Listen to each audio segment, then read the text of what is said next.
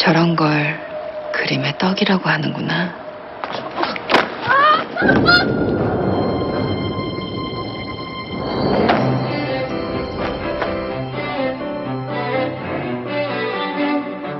아, 큰일 날 뻔했어.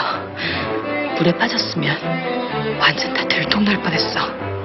야, 너 이런 데서 미끄러져서 자빠지면 최소 내진탕이야. 아, 좀 조심 좀 해.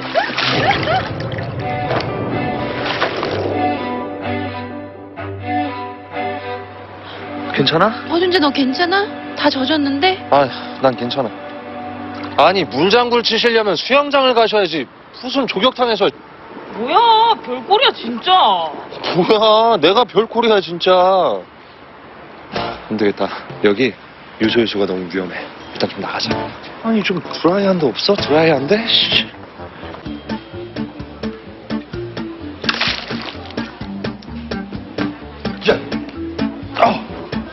야, 너 조심해야지. 물을 밖에 이렇게 하려고 그러면 어떡해? 위험하게! 어머, 물이 뭐가 위험해요? 어, 물이 왜 안 위험해요? 이거 제일 위험한 거예요. 까딱하면 이거 전기 합선될 수도 있고 접신물에 코 박으면 사람이 죽는다잖아요. 지금 가자. 괜찮아? 시키리 땡! 저기 아이스방 같은 데 가서 너네들끼리 하고 놀으라고 이 물총이 얼마나 길게 발사가 되는 건데 무고한 사람 다리 맞출 수 있을 거란 생각은 못해? 이건 흉기라고 흉기 가 가. 흉기를 들고 다녀 이놈의 시끼들이 이거 완전 정상이 아니네. 긴 바지는 없나요? 여성용? 네?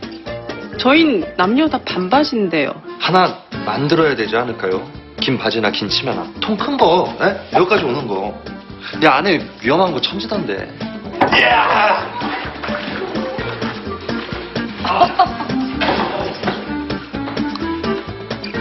아 자기야 집에 언제 들어갈 거야?